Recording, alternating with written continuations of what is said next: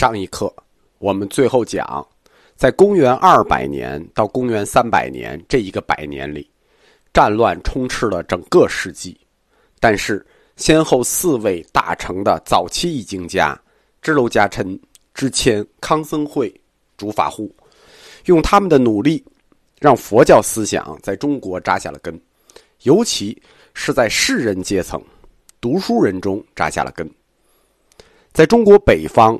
佛教已经渗透到了最高的统治家族司马家族，在南方的建业，佛教通过玄学的方式被理解，影响到了南方都城士大夫的心灵生活，并且为未来佛教的走向指出了一个道路。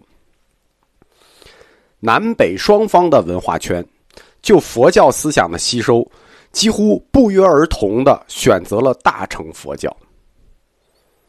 早成小乘佛教实际是先传过来的，但是南北双方却都选择了大乘佛教。中国佛教的早期概念其实是一锅粥的，他们并不清楚大乘佛教和小乘佛教的界限。在法语西来的最初二百年里，北方以竺法护所翻译的《正法华经》为指导，南方以玄学化的《道行经》和《放光经》为指导。自发的向大乘佛教的方向倾斜。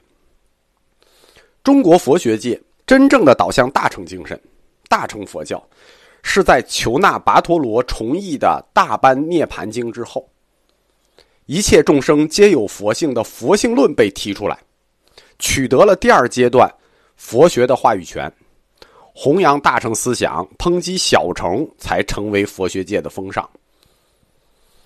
为什么法语西来有大乘有小乘，而我们一开始就自发的向大乘佛教倾斜呢？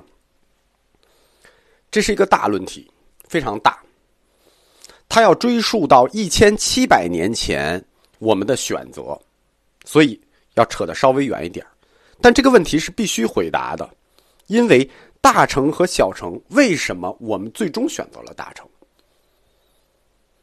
中国自发的导向大乘佛教有三个原因。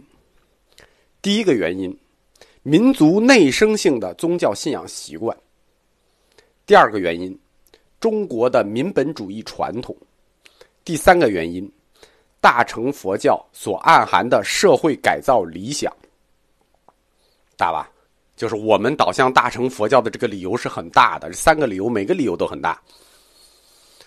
第一个。首先，我们中国的内生宗教信仰习惯。什么是我们中国的内生宗教信仰习惯呢？三个字：有弹性。信仰要有弹性。大部分中国人的信仰摇摆于泛神论与无神论之间，就是要不然很多神，相信万物有灵，只要有了事儿，各种神你都会信；要不然就是无神论者。个个都是唯物主义者，这是一种实用性的民族性格。这种实用性的民族性格，从本质上决定了我们中国排斥一神教，因为一神论宗教的教义，它往往都缺乏弹性。一神教的教义啊，他们一般都有根本经，你很难去找那个后门那个解释。一神教缺乏后门，缺乏自由解释的空间，使我们排斥它。我们民族的内生宗教信仰习惯，希望选择一个有弹性的宗教，可以满足我们，方便我们在泛神论和无神论中间徘徊。佛教初传东土，它是以无神论的形式存在的，就是它是一个无神论宗教，诸法性空。这四个字，大乘的教理就是无神论。后期佛教神学兴起之后，佛教出了很多神，但是佛教的神它并不限于释迦牟尼本人。前面有过去七佛，后面有三世佛，在广袤的莲华藏世界海里头，有成千上万的佛。大乘佛教，我们用佛教四框架理论去看，它的佛教神学。提供了我们多神信仰，成千上万的神。大乘佛教的佛教哲学又提供了我们无神信仰，就是诸法性空。在没有佛教四框架这个理论指导以前，佛教呈现给我们的就是一个有弹性的状态。它一会儿像一个多神论者，一会儿又像一个无神论者，弹性很大，就是既像哲学又像神学的样子。当然了，我们现在放到四框架里解释，一下就很清楚了。这样，中国文化自发的选择向大乘佛教倾斜的第一个理由就解释清楚了。有弹性，我们需要一个有弹性的信仰，它符合我们内生宗教信仰习惯。第二个原因，是我们中国文化中的民本主义传统，决定了我们最终一定会选择大乘佛教而舍弃小乘佛教。中国民本主义的文化传统，我们很少听说，因为我们一说民都是屁民、韭菜，没有听说过中国有民本主义。其实中国有民本主义，并且中国民本主义的历史和中国封建君主制度一样长。《左传·襄公三十一年》里说：“民之所欲，天必从之。”民的欲，天必从之。在《孟子万章》里，周公曾说：“天视，自我民视；天听，自我民听。”孟子尽心上里有一句人人都会说的话，叫“民为贵，社稷次之，君为轻。”这些是什么？这些就是民本主义，这些是圣人之言。读书人四个追求：为天地立心，第二个就是要为生民立命。所以。中国帝王在民为本这个理论上，其实不太敢造次。凡是敢造次的，我们都称之为暴君，下桀商纣，失了天命，那就是要被推翻的。在中国，民是最底层，是被统治，但是毛主席说过，人民是历史的创造者。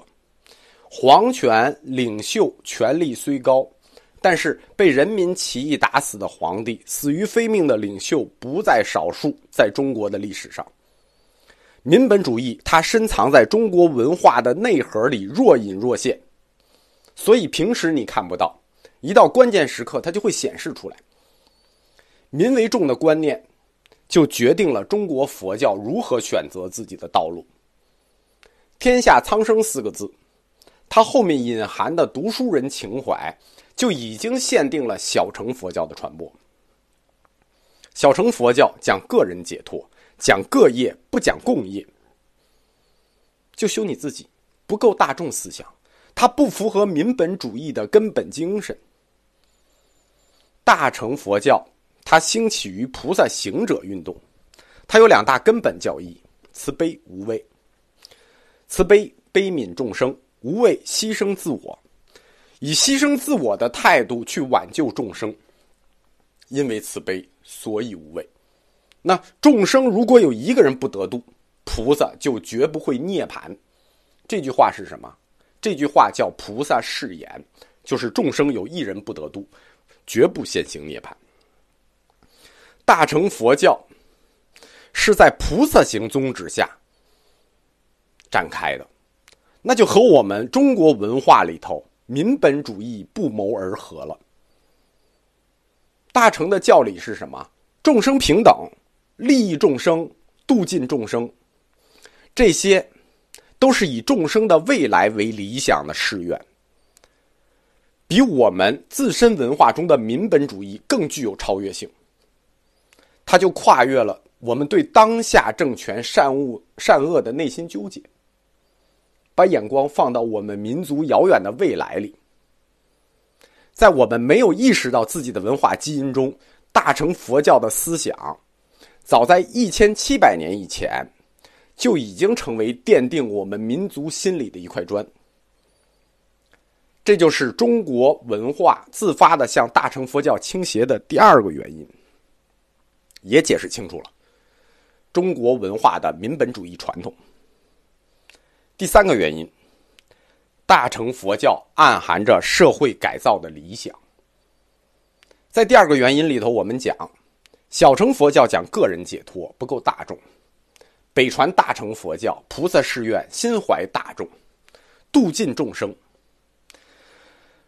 菩萨行的度尽众生是有一面旗帜的，这面旗帜四个字，叫做自利利他。度尽众生是目标，这个叫道；自利利他是手段，这个叫路。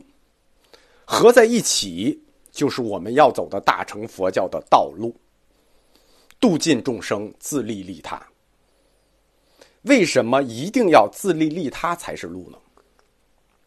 因为在佛教发展的过程里头，碰到过一个发人深省的问题，又极为朴素、极为现实。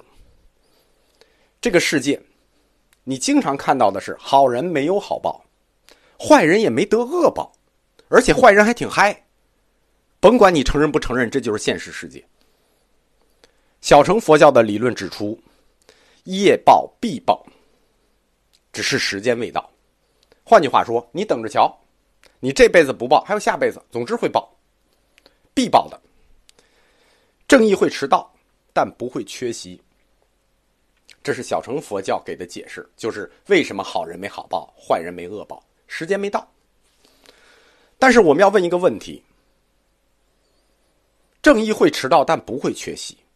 迟到的正义还叫正义吗？我们难道就要活在一个正义永远迟到的世界里吗？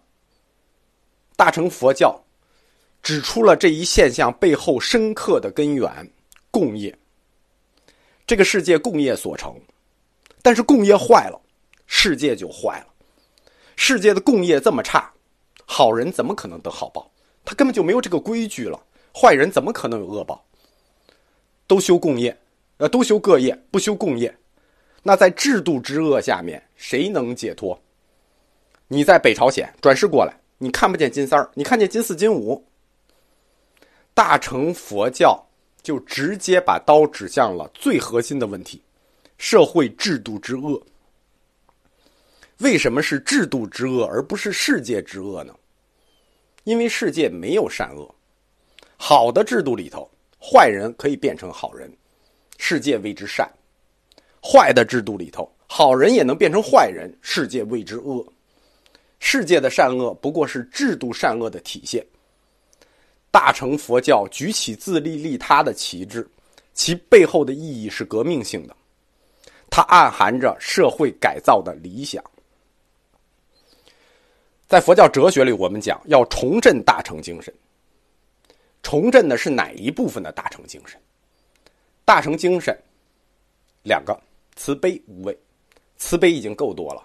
等着重振的是无畏精神，无畏精神指向的就是那个共业，只有为了共业的牺牲，才谈得上无畏。修人间的共业，实际就是修各业，有世间才有出世间，否则你就吃点素，你就放点生，你那叫假慈悲。列宁同志说过：“鳄鱼的眼泪。”在唐朝以前。农民起义大多是以道教思想为指导的，在唐朝以后，农民起义大多是以佛教思想为指导的，理由就在这里：佛教理论中自带有革命性的部分，带有改造社会的理想。至此，我们就彻底回答了前面的问题：为什么中国文化一开始就自发的向大乘佛教倾斜？并且最终导向大乘，确立了北传佛教的主导地位，就是这三个原因决定的：民族内生的宗教信仰习惯，中国的民本主义传统，暗含的社会改造理想，